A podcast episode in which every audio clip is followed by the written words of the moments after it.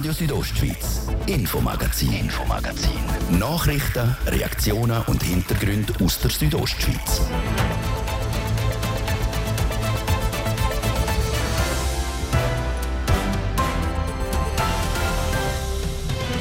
Und im heutigen Infomagazin gehen wir zusammen ins Hochgebirge. Einerseits geht es um die Jagd der Steinbockdame, also der sogenannten Steigeissen. Von denen hat es nämlich offenbar eine Schwette zu viel. Und darum sind die Jägerinnen und Jäger dieses Jahr besonders gefordert.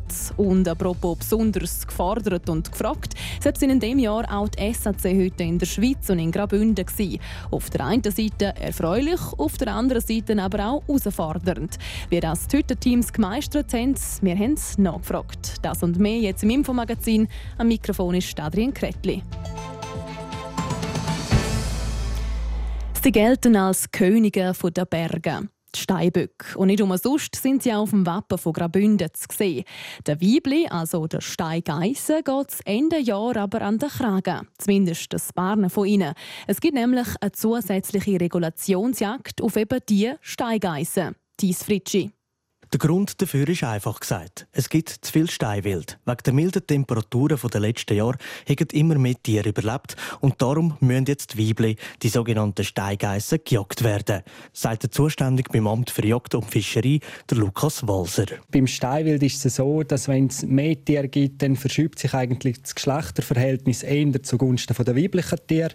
Das sind dann ja die Tiere, die Nachwuchs überkommen und zum weiteren Bestandeswachstum beitragen und darum ist es wichtig, wichtig, dass wir mit der Jagd eigentlich gerade bei den weiblichen Tieren stärker eingreifen. Die Bestände haben im ganzen Kanton in vielen verschiedenen Kolonien zugenommen, so der Abteilungsleiter von Wild und Jagd.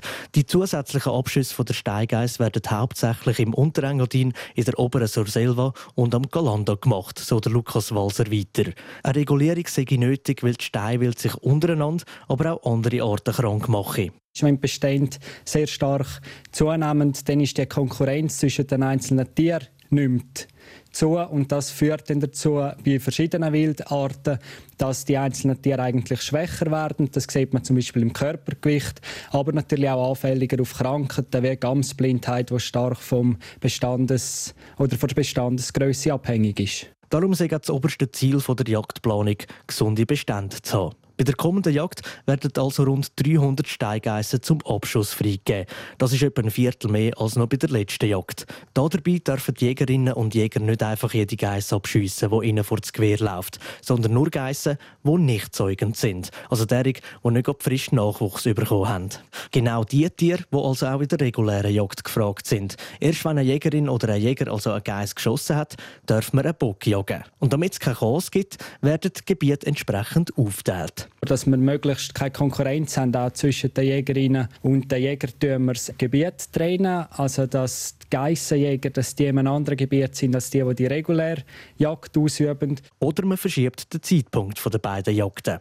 Bei der Regulation von Steingeissen dabei sein dürfen nur Jägerinnen und Jäger, die vorher schon mal eine Steinwildjagd im Kanton Graubünden mitgemacht haben. Wenn die jetzt das letzte Mal war, kommt nicht darauf an. Insgesamt werden 27 Jägerinnen und Jäger für die Regulation zugelassen. Zwischen dem 1. Oktober und dem 15. November von dem Jahr haben die dann 20 Tage Zeit, zum maximal zwei Geissen zu schiessen. Anmelden für die Regulationsjagd der Steingeissen kann man sich ab heute bis Mitte März. Der Thies Fritschi hat berichtet und es gehen übrigens mehr Anmeldungen ein als eigentlich geplant. Dann wird per Los entschieden, welche Jägerin oder welcher Jäger an der Regulierung der Steigeiss dabei sein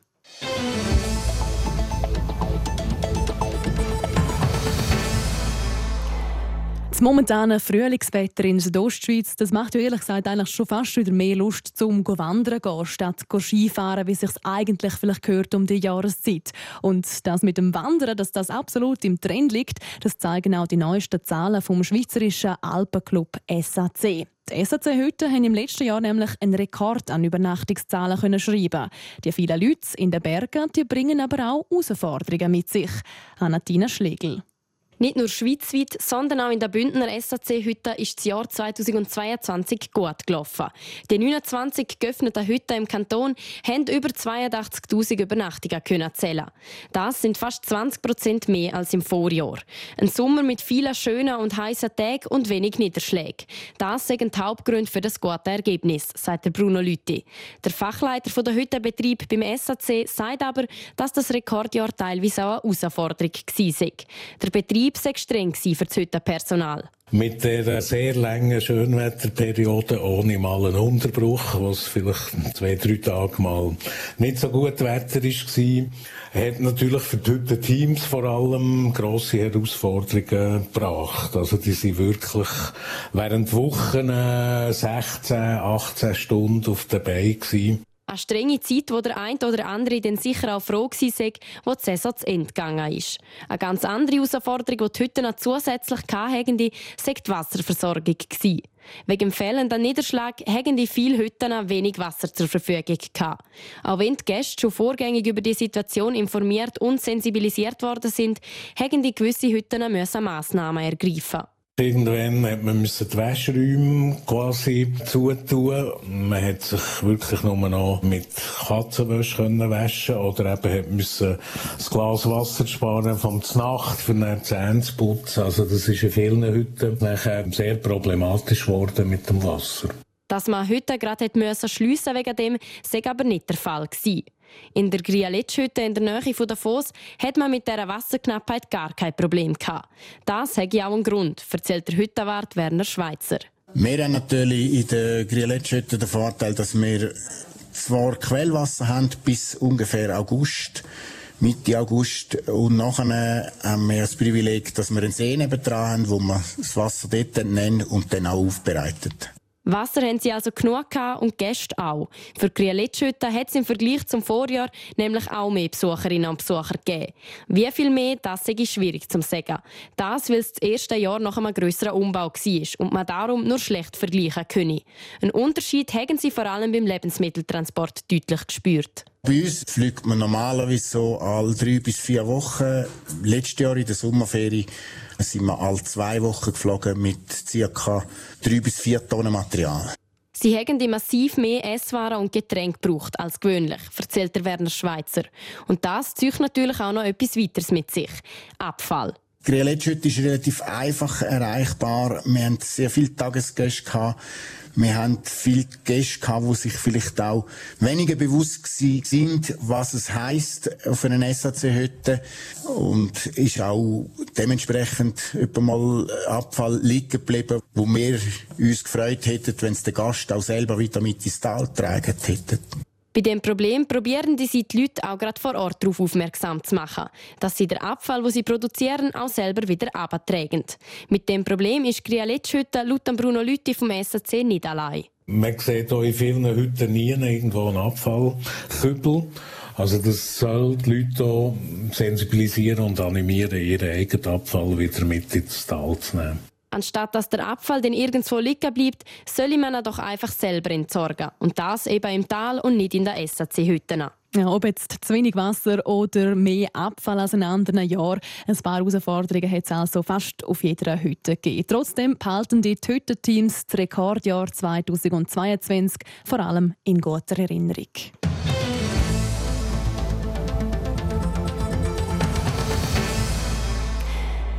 Im Herbst wählt die Schweiz ein neues Parlament. Schon jetzt aber wappnen sich die Parteien für den Wahlkampf. Als erste Bündner Partei hat die Mitte bekannt gegeben, mit welchen Kandidatinnen und Kandidaten sie möchten ins Rennen gehen. Jasmin Schneider berichtet. Wenig überraschend geht die Mitte mit den beiden bisherigen, am Ständerat Stefan Engler sowie am aktuellen Nationalratspräsident Martin Candinas ins Rennen für die nationalen Wahlen im Herbst. Das hat die Partei am letzten Freitag an der Delegiertenversammlung in Langquart bekannt gegeben. Unterstützt werden die zwei aber auch von Frauen und vor allem von jungen Leuten. Ganz zur Freude vor Co-Parteipräsidentin der Aita Zanetti. Es ist schön, dass das uns gelungen ist. Es ist natürlich auch ein Stück Arbeit dahinter, das ist ganz klar, aber es zeigt auch, dass unsere Partei wirklich flächendeckend vertreten ist und das ist uns auch wichtig, um zu zeigen. Und äh, wir haben einfach jetzt ganz tolle Kandidatinnen und Kandidaten gefunden. Ich bin wirklich ganz zufrieden. Doch nochmal zurück zu den beiden Hauptkandidaten. Der Ständerat Stefan Engler sitzt seit 2011 in der kleinen Kamera und will das Bündner Volk für vier weitere Jahre vertreten. Ich nehme das auch sehr ernst, äh, weil ich äh, nicht davon ausgehe, dass das einfach selbstverständlich ist. Es gibt keine Ansprüche, einfach wieder gewählt zu werden. Ich muss mir das in diesen vier Jahren immer wieder auch äh, verdienen, dass die Bevölkerung von Graubünden mich nach Bern schicken tut, was ich sehr gerne wieder machen würde. Wird der Stefan Engler wiedergewählt, würde er schon seine vierte Amtsperiode antreten. Zudem würde er im 2026 als Standespräsident vorgeschlagen werden. Für den Nationalrat tritt die Mitte mit zwei Hauptlisten an. Angeführt wird die erste Liste von Martin Candinas. Auch er ist seit 2011 im Nationalrat, in dem Jahr der höchste Schweizer und würde gerne seine vierte Amtszeit antreten. Seine Rolle im Wahlkampf sieht er nicht nur als Spitzenkandidat. Ein bisschen zugpferd mag sein, wenn man natürlich schon zwölf Jahre in Bern ist, dann hat man gewisse Erfahrung. Und für mich ist vor allem wichtig, dass wir als Team auftreten können und die Jungen mitziehen und ich glaube, dass wir im Vergleich mit anderen Parteien sehr jung unterwegs sind. Und das zeigt, die Partei lebt, die Partei hat viele Junge mit Potenzial. Und ich möchte vor allem die auch unterstützen, damit sie auch ihren politischen Weg dann einmal gehen können. Zum Unterstützen gibt es in dem Jahr gerade ein paar Kandidatinnen und Kandidaten. So treten beispielsweise der Co-Parteipräsident Kevin Brunold sowie der Co-Fraktionspräsident Reto Krameri zur Wahl an. Aber auch vier Frauen stehen auf der Liste, darunter beispielsweise die beiden Grossrätinnen Luana Bergamin und Nina Gansner. Und diese Auswahl freut Martin Candinas. Das ist eine riesige Stärke, die wir haben, die Vielfalt zu zeigen. Und die Gesellschaft ist auch vielfältig. Und eigentlich müssen wir dafür sorgen, dass Politik, Politiker auch ein Abbild von der Bevölkerung sind. Und ich glaube, unsere Liste ist ein gutes Abbild vom Kanton Graubünden und auf das bin ich besonders stolz. Die Mitte ist die erste Partei in Graubünden, die ihre Nominationen vorgestellt hat. Klar ist bis jetzt aber, dass von der bisherigen Sandra Locher-Bongerel von SP nicht zur Wiederwahl antreten wird. Es besteht also die Möglichkeit von einem zweiten Sitz für die Mitte. Doch die Co-Parteipräsidentin Aida Zanetti zeigt sich dem gegenüber noch zurückhaltend. Das Ziel ist, ein sehr gutes Resultat zu machen, unsere Position zu stärken. Und wir werden dann sehen, was am Schluss des Tages rauskommt im Oktober. Entscheidend dabei dürfte sicher sein, was für Listenverbindungen die Mitte eingeht. In dieser Sache hat die Partei bis jetzt noch keine Entscheidung getroffen. Es werden die aktuell noch Gespräche mit anderen Parteien geführt. Das also die Pläne der Mitte Graubünden für die nationalen Wahlen, die dann eben Ende Oktober stattfinden. Auch bei der FDP dreht sich das Kandidatenkarussell schon. Schon länger ist bekannt, dass der ehemalige Regierungsrat Christian Rathgeb für den Nationalrat kandidieren Eine offizielle Nomination von der FDP FDP Graubünden steht aber noch aus, genau gleich bei der SP und bei der SVP.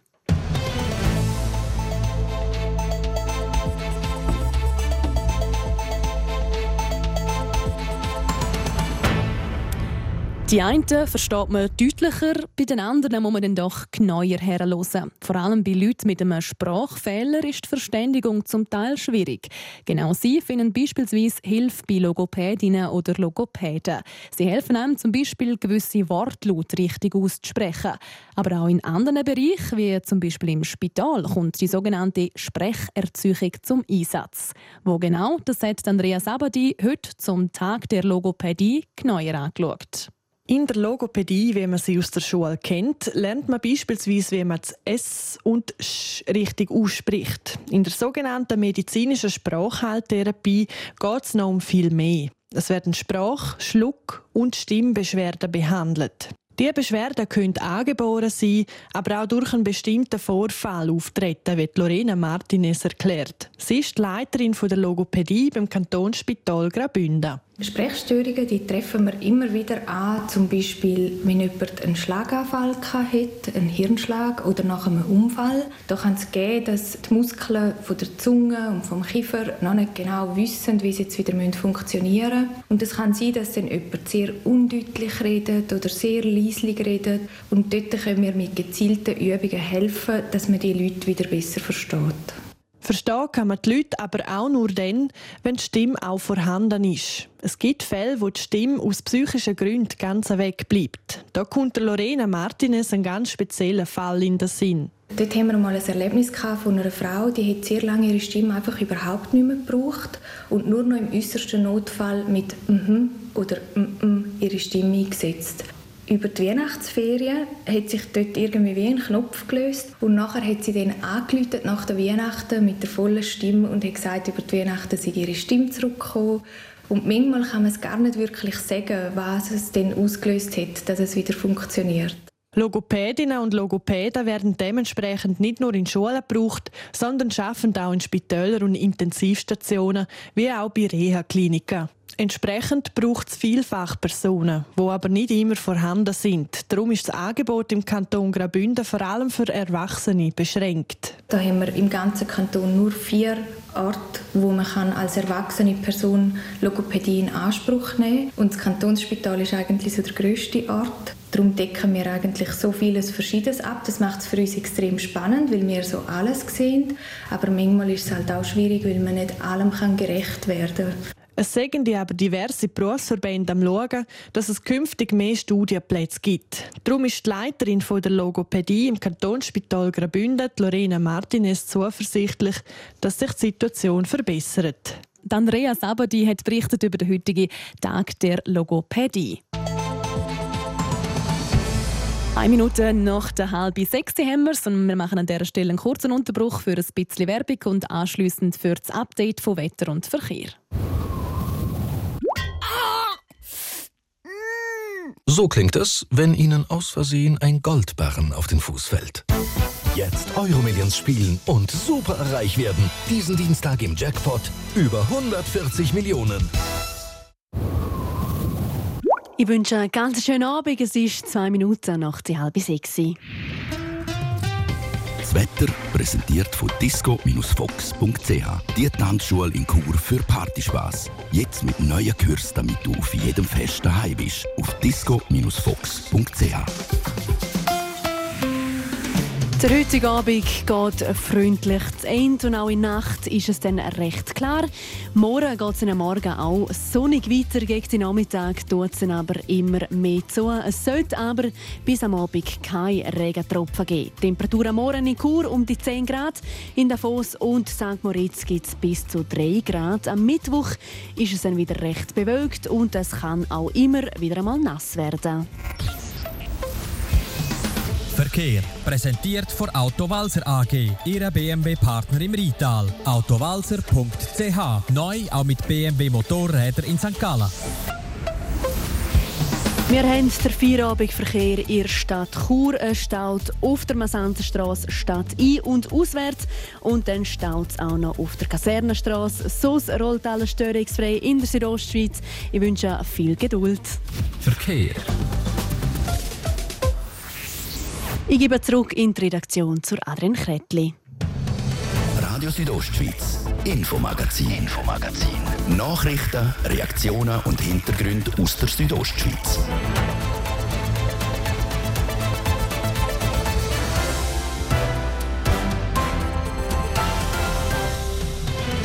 Zum zweiten Teil vom heutigen Infomagazin und da widmen wir uns komplett am Sport. Wir tauchen ein in die Geschichte vom Engadin Skimarathon. Die zeigt, dass auch im vergangenen Jahr nicht immer alles nach Wunsch gelaufen ist. Und wir schauen anschliessend auch für, genau gesagt auf den Playoff-Gegner vom HCD, ZSC Lions. Wie unser Sportexperte der Davoser Angstgegner einschätzt, das dann als nächstes. Schön sind ihr mit uns an dem Montagabend. Im Oberengadin ist momentan wieder das Thema. Der Engadiner, der Engadin Skimarathon, er steht in weniger als einer Woche schon wieder an. Tausende Langläuferinnen und Langläufer machen sich dann wieder auf den Weg von Maloja aufs Schampf. Aber der fehlende Schnee und die milden Temperaturen der letzten Woche haben die Organisatoren das Jahr bibern lassen. Mittlerweile ist klar, das OK kann grünes Licht geben, wenn auch für eine angepasste Strecke. Und ein Blick zurück zeigt, schon in früheren Jahren haben beim Engadin Skimarathon Wetterkapriolen für schlaflose Nächte gesorgt. Nadja Guetsch berichtet. Erst einmal war das Wetter die Schuld an einer Absage vom Engadiner. Es war das Jahr 1991, wo der zweitgrößte Volkslanglauf-Anlass der Welt wegen einem Wärmeeinbruch abgesagt werden Nebst Temperaturen von bis zu 7 Grad plus hat es am Samstag vor dem Rennen auch einen Haufen Regen gegeben, wo der Schnee hat schmelzen lassen. Das erzählt mir der Emil Thal. Er ist 20 Jahre in der Organisation vom Skimarathon zwölf davon als OK-Präsident. OK Und er erinnert sich an die ein oder andere Wetterkapriola, wie zum Beispiel hier vor 23 Jahren, im 2000. Dort hat es Wasser auf dem See und dort haben wir sogar müssen mit Helikopterschnee herführen und ich weiß noch, am Start ist dann äh, blankes Eis bei der Elite, im ersten Block. Und dort haben wir dann wollen, den Start vorziehen, 400 Meter führen nehmen. Und das ist dann total in die Hose. Äh, das hat es am Frühstag gegeben. Die sind immer schneller geworden, statt anhalten. Und, aber äh, eigentlich das Ziel, dass, um die Leute zu schützen, die Läufer schützen, das haben wir erreicht. Aber es sind neun Minuten zu früh gegangen. Nur gerade zwei Jahre später hat sich das Organisationskomitee um den Emil Thal ähnlich wie das Jahr mit dem Problem vom fehlenden Schnee konfrontiert gesehen.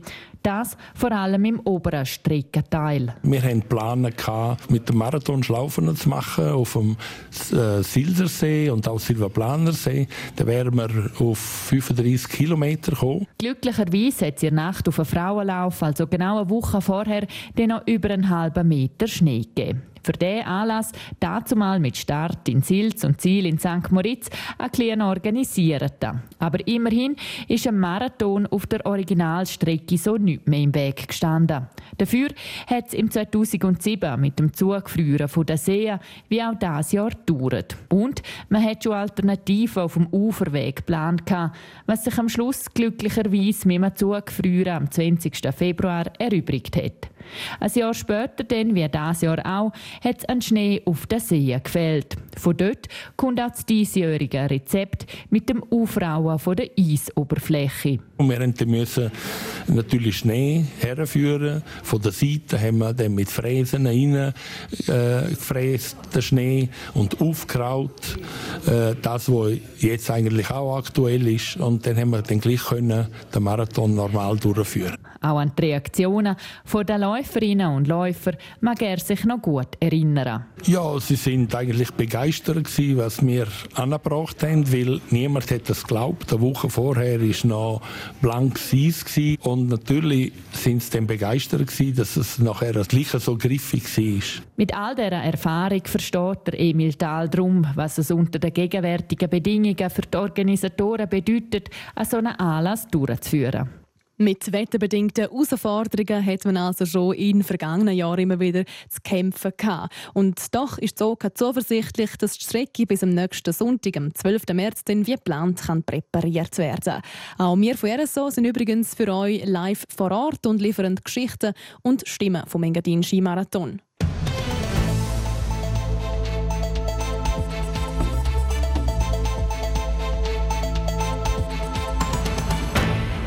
ZSC Lions, so heißt also der Gegner vom HCD in den Playoff-Viertelfinals. Seit dem Wochenende ist das bekannt und das dürfte wahrscheinlich jetzt nicht der Wunschgegner sein für den Foser. Er so Sportreporter Roman Michel. Bis jetzt haben wir mit den Lions ja eher negative Erfahrungen gemacht. Ja, ich nehme an, am Samstagabend hat man nicht aufgejubelt in Davos, oder, oder wo klar war, dass sie gegen ZSC Lions spielen. Wenn wir die Bilanz anschauen aus dieser Saison, vier Spiele, vier Niederlagen gegeben. Zuletzt am Donnerstag hat man 4-1 verloren auswärts gegen ZSC Lions. Und es ist nicht nur diese Saison, sondern eben auch, wenn man so ein bisschen zurückschaut, die letzten Saisons, hat es wirklich eigentlich extrem viele Niederlagen gegeben gegen die ZSC Lions. Vielleicht etwas, so ein bisschen als gutes Omen 2015, das letzte Mal der HCD im Playoff-Final gestanden. Dort hat man ZSC Lions können schlagen, aber eben die letzten Spiele, die letzten paar Winter, die sieht es weniger gut aus. Darum äh, eben so ein bisschen als Angstgegner bekannt für den HCD ZSC Lions. Und äh, das sieht eben auch der Sportchef vom HCD so, Jan Elston. Er bezeichnet ZSC Lions auch ein bisschen als Angstgegner. Ja, genau. Angstgegner. Wir haben eine gute Möglichkeit jetzt zum äh, fertig machen äh, mit diesen Angstgegner. Ja, ich erwarte eine sehr, sehr hohe Intensität. Äh, sie haben viel Talent, das ist schon bekannt. Äh, äh dazu, ja, wir müssen kämpfen wie verrückt. wir kennen unsere Stärke und unsere Schwäche und wir müssen schlafen glaube, ja, eine Steigerung machen, wo wir können äh, ein sauberes Spiel spielen für die ganzen 60 Minuten. Genau, und dem ist so in der letzten Zeit ein bisschen gescheitert, oder? dass man das Spiel durchziehen mhm. über die 60 Minuten. Ist das vielleicht auch ein bisschen der Knackpunkt, wo der HCD selber muss daran arbeiten muss? Ja, ich glaube schon, dass das ein bisschen ein Knackpunkt wird sein, oder? Und zum anderen, nachher der Jan Elsten sagt es schön, oder? Extrem viel Talent, wo in dieser Mannschaft von der Zürcher steckt. Wenn man das Kader durchschaut, eigentlich wahnsinnig, dass die Lions nur auf Platz 4 haben die Qualifikation können abschliessen. Also da sind unglaublich starke Spieler dabei, Schweizer Nationalspieler, dann aber auch sehr sehr starke Ausländer. Und darum glaube ich wirklich eine extrem starke Mannschaft, eine Mannschaft auch, die viel Erfahrung hat, eben, wenn wir gerade die Schweizer Nationalspieler ansprechen. Also da kommt ein richtig harter Brocken auf den HCD zu. Und doch, der HCD muss jetzt noch ein bisschen an sich arbeiten. Ähm, die letzten Spiele nicht mehr so ganz gelungen gewesen. Wo muss jetzt noch angesetzt werden? Welche Hebel müssen noch bewegt werden, dass es dann eben auch klappt mit dieser Serie? Ja, es ist sicher die Konstanz, oder? dass man wirklich über 60 Minuten kann sein Eishockey durchziehen und das eben auch über mehrere Spiele hinweg. Und das andere ist Defensiven, oder? Dort wirklich kompakt stehen. Da ist seit dem Trainerwechsel einiges passiert. Man bekommt jetzt ungefähr 0,5 Gegentreffer weniger pro Spiel. Ist immer schwierig zum Vorstellen, oder? Mit dem, mit dem Durchschnitt. Und gleich sagt es ein bisschen etwas, dass der HCD eben defensiv sehr kompakt steht. Und ich glaube, Defensive wird dann gerade in den Playoffs noch zusätzlich eben einen Wert haben, weil man sagt, der Defensive gönnt Meisterschaften eben in dieser Phase der Meisterschaft, wo die Verteidigung sicher extrem wichtig wird sein. Und wir haben jetzt das Team von der ZSC Lions schon ein bisschen angeschaut. Du sagst, extrem talentierte Spieler. Natürlich auch auf der Seite vom HCD hat es extrem starke Spieler, routinierte Spieler.